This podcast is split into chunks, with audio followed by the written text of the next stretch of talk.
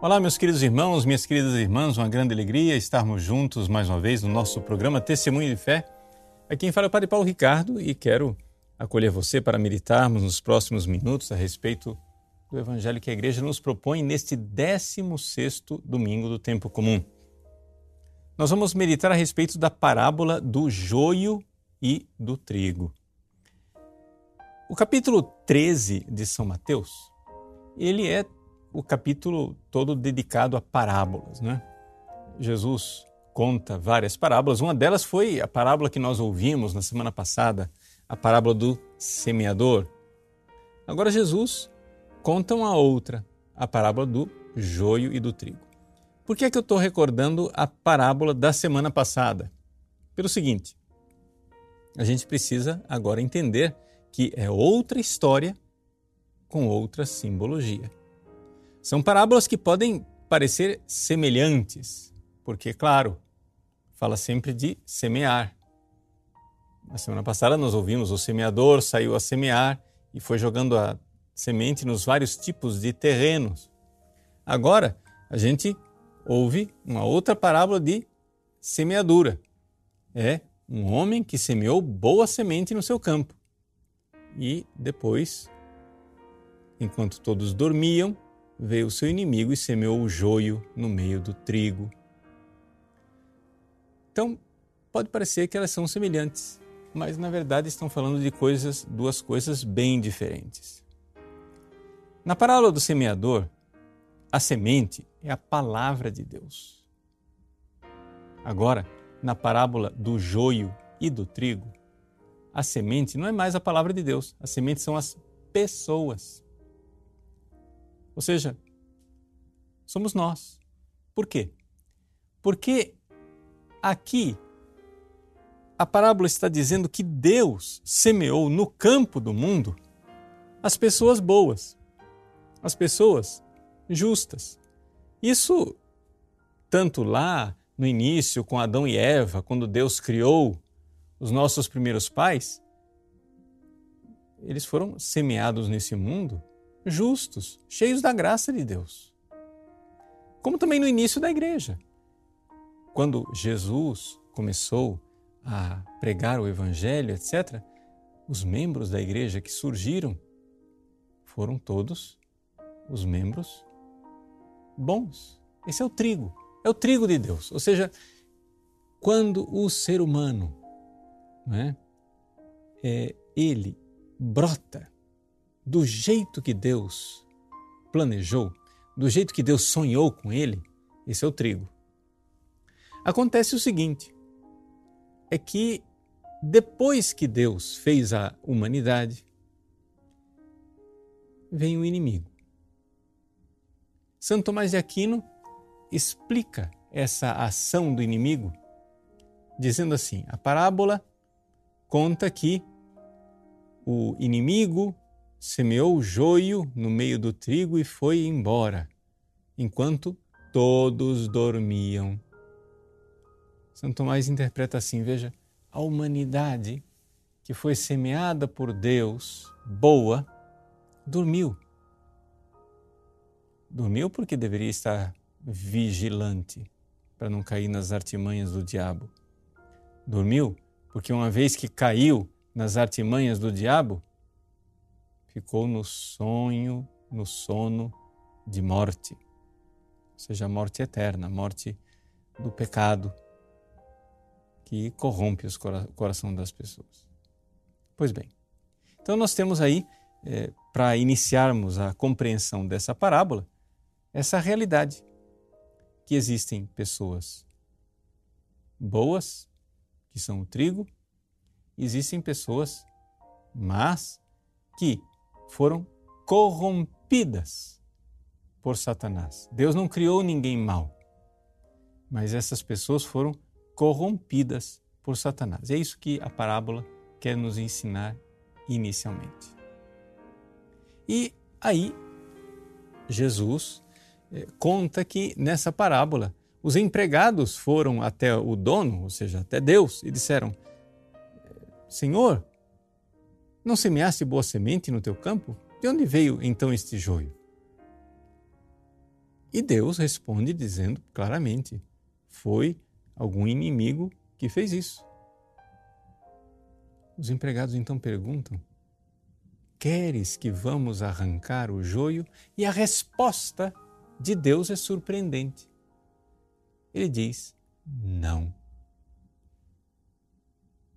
Pode ser que arrancando o joio, arranqueis também o trigo. O que é que Jesus está querendo nos ensinar com esta parábola? Bom, em primeiríssimo lugar, nós temos que entender o seguinte: primeira coisa que Jesus nos ensina é o fato de que nós estamos nesse mundo, mesmo que você tenha a graça de Deus, mesmo que você seja trigo de Deus, que você esteja é, no bem, que é realmente decidido por Deus, a primeira coisa que Jesus nos ensina é o seguinte: nós temos que saber que a nossa vida inteira nós vamos conviver com a maldade. Tá? É, não queiramos criar um paraíso neste mundo.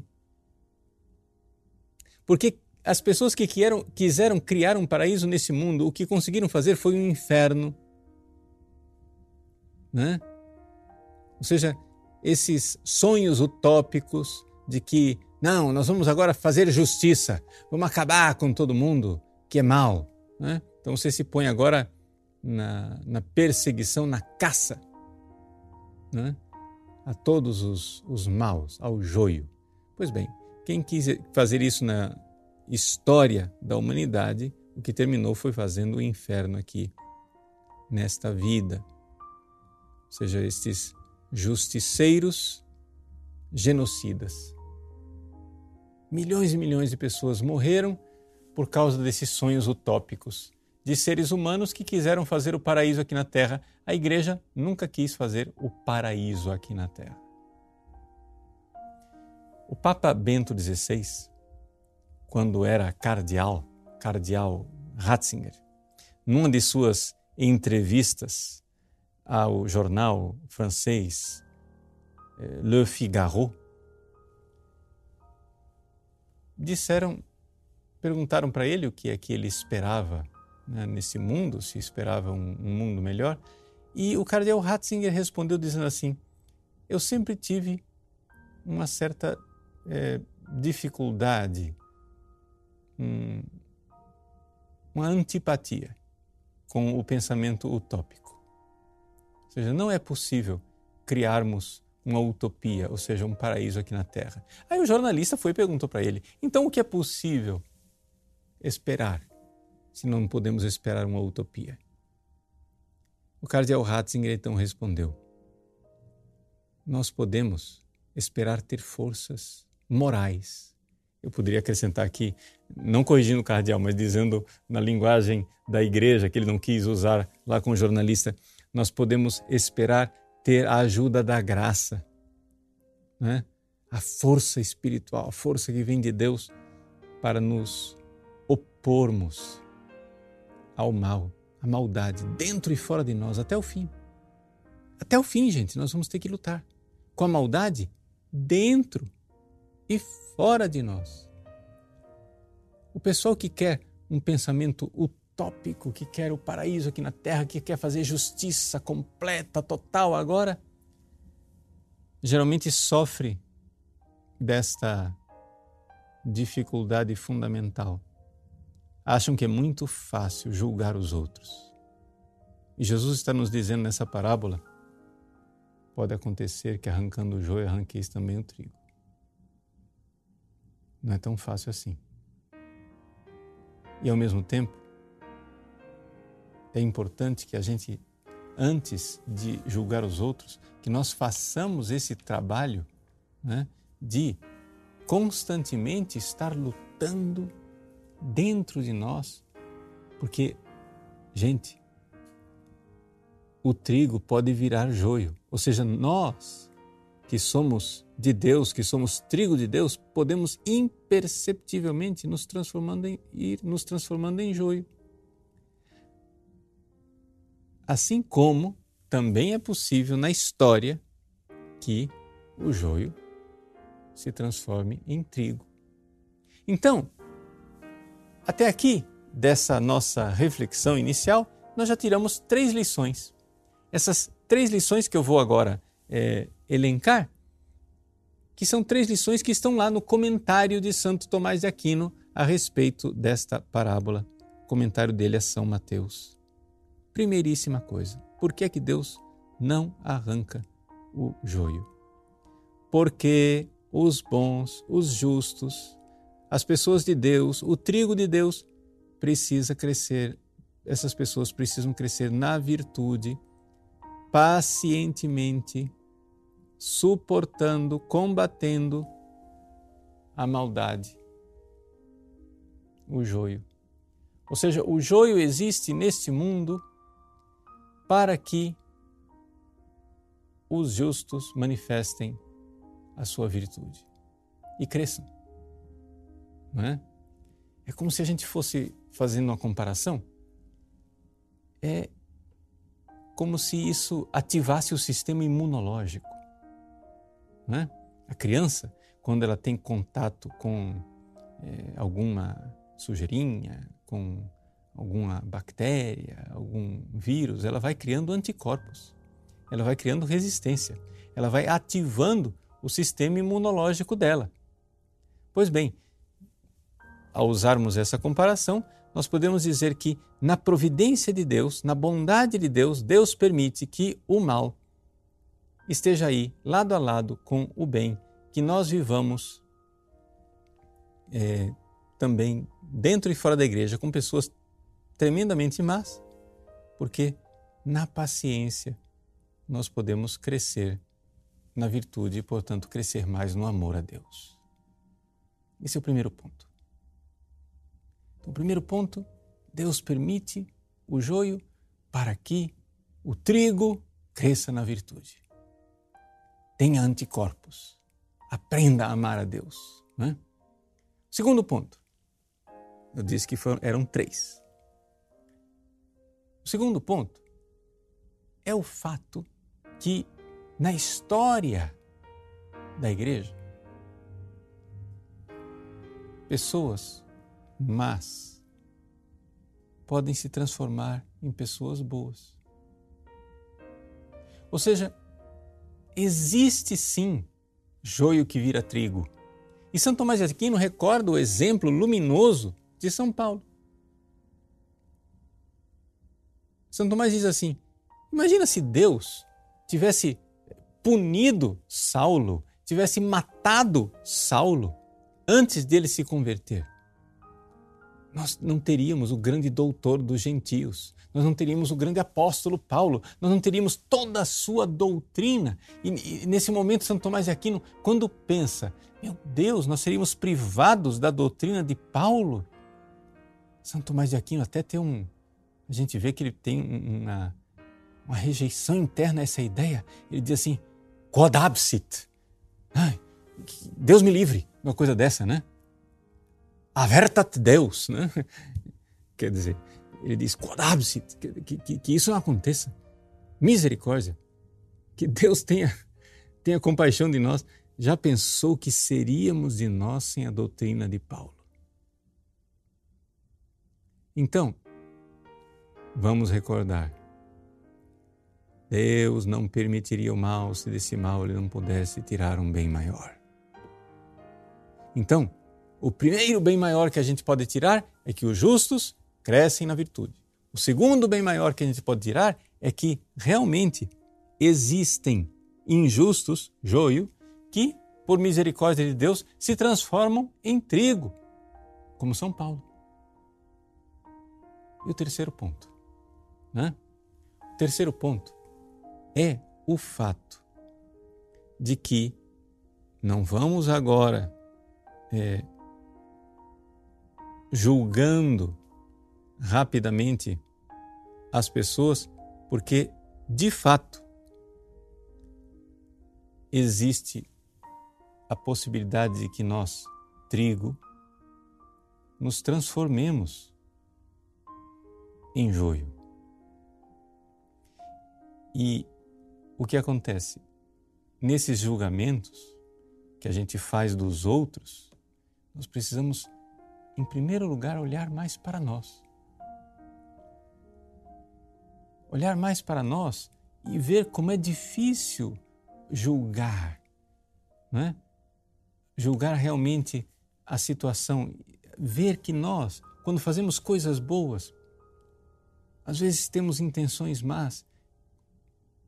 Quando fazemos coisas más, muitas vezes não queríamos exatamente aquilo. Você está dizendo assim, mas padre, o senhor está querendo dizer que é um relativismo moral? É, é, o, o, bom e o mal não, não é claro? Sim, o bom e o mal ele é muito claro na doutrina da igreja. O bom é o bom e o mal é o mal. Só o que acontece é o seguinte: nós não podemos fazer isso no lugar de Deus. Nós não podemos julgar o bem e o mal concretamente na vida de uma pessoa. Quem tem que fazer isso é Deus. O próprio São Paulo diz para nós: Eu não me julgo. Porque o processo de julgar é difícil. Então, vejam, essa passagem está lá na primeira carta de São Paulo aos Coríntios, capítulo 4. São Paulo diz assim: né? A mim pouco se me dá ser julgado por vós ou por tribunal humano, pois nem eu julgo a mim mesmo. Aquilo que eu falei, eu não me julgo. De nada me acusa a consciência, contudo, nem por isso sou justificado. Meu juiz é o Senhor. Interessante que essa passagem aqui, São Paulo está dizendo o seguinte: olha, eu confio em Deus, Deus é o meu juiz, Ele é bom. Eu faço meu exame de consciência, meu exame de consciência não está me acusando de nada, eu não fiz nada errado. Mas mesmo assim, gente, eu não me julgo. Isso é uma das coisas mais fantásticas. Ou seja, nós estamos na mão de Deus. Já pensou se eu, no juízo final, eu fosse o meu juiz, eu estava perdido. Porque eu sou ignorante e sou mau. Como é que eu vou ser meu juiz? Eu posso, eu vou ser julgado por Deus. Eu vou ser julgado justamente. Mesmo que eu seja condenado, eu não sei qual vai ser o final da história. Eu vou ser julgado por alguém que é justo. Isso é muito bom. Isso é, é, é, é fabuloso, isso é fantástico. Então, o terceiro ponto que a gente precisa é, é, colocar é exatamente isso. Gente, saiba, é, procure amar a Deus, procure seguir as coisas de Deus, procure estar com Deus. Mas, veja, o juízo vai ser com Ele. É Deus quem vai julgar. Esse é o terceiro ponto. Então, os três pontos que nós colocamos. Primeiro, por que é que Deus não arranca o joio? Primeiro ponto, porque é bom para nós convivermos com o joio, porque exercita nossa paciência, nosso amor, nossa fortaleza, nossa confiança em Deus, a gente cresce na virtude é bom para os justos que crescem na virtude. Segundo ponto, por que, que Deus não arranca o joio? Porque tem joio que vai virar trigo. tem joio que vai virar trigo. E, e, e, Deus nos livre que, que eles não tenham tempo de virar. que um São Paulo não tenha tempo de se converter, que um Santo Agostinho não tenha tempo de se converter. E o terceiro ponto é o fato de que o nosso juízo ele é muito frágil. Nós devemos fazer nosso exame de consciência. Mas eu não julgo nem a mim mesmo. Deus é o juiz. E a gente não deve ficar confiando demais nos nossos julgamentos. Então vejam, meus queridos, diante desse, dessa parábola, o que é que nós podemos dizer? Jesus está fazendo uma parábola sobre aquilo que é um pouco a história da igreja. A história da igreja diante de uns maiores mistérios que a gente poderia dar um nome. Qual é esse mistério que Jesus está tentando explicar aqui nessa parábola do joio e do trigo? É o mistério de Judas. Ou seja, como é possível que dentro da igreja de Deus haja gente que é joio como Judas? Ou seja, não é um mistério que Jesus tenha pacientemente tolerado a presença de Judas lá no meio dos doze apóstolos, porque quando Jesus escolheu Judas, Judas era bom. Judas era um homem bom. Judas tinha fé. Acontece que ele, sendo trigo, o inimigo foi semeando no coração de Judas, foi semeando a iniquidade e a maldade, ele virou joio.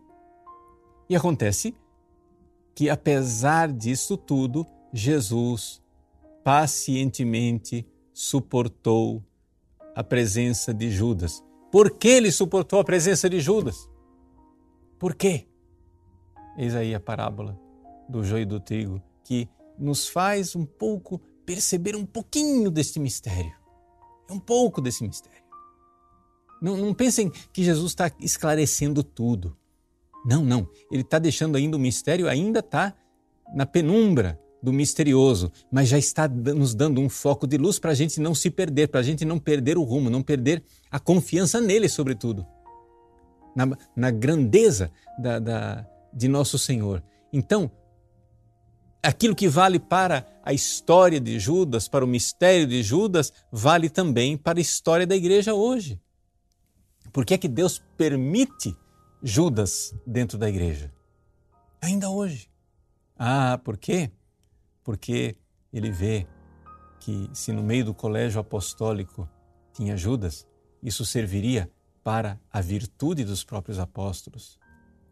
Por quê? Ah, porque eh, Jesus sabe que existe muitas vezes a situação em que a pessoa está se tornando joio, mas ela se converte, né? Porque é o que aconteceu com São Pedro. São Pedro também não traiu Jesus? E, no entanto, se tornou trigo de Deus. Né? O apóstolo sobre o qual a igreja é construída na fé. E, finalmente, para que os apóstolos não sejam tão apressados em julgar a si mesmo e julgar os outros, mas deixe tudo né, nas mãos profidentes e bondosas de nosso Senhor, que é o nosso justo juiz, é aquele que bondosamente vai nos julgar. Meu juiz é o Senhor, nem eu me julgo, diz São Paulo. Então, que maravilha saber que eu não vou ser julgado por um sujeito ignorante como eu e mal como eu, mas que eu estou, na verdade, nas mãos benfazejas e amorosas de nosso Senhor. Grande alegria, grande alegria de ser julgado por este Deus de bondade. Vivamos esta parábola do joio e do trigo nos nossos corações, nós tenhamos essa certeza maravilhosa de que nós somos cuidados, amados e seremos no fim julgados por Deus. Que Deus abençoe você. Em nome do Pai e do Filho e do Espírito Santo. Amém.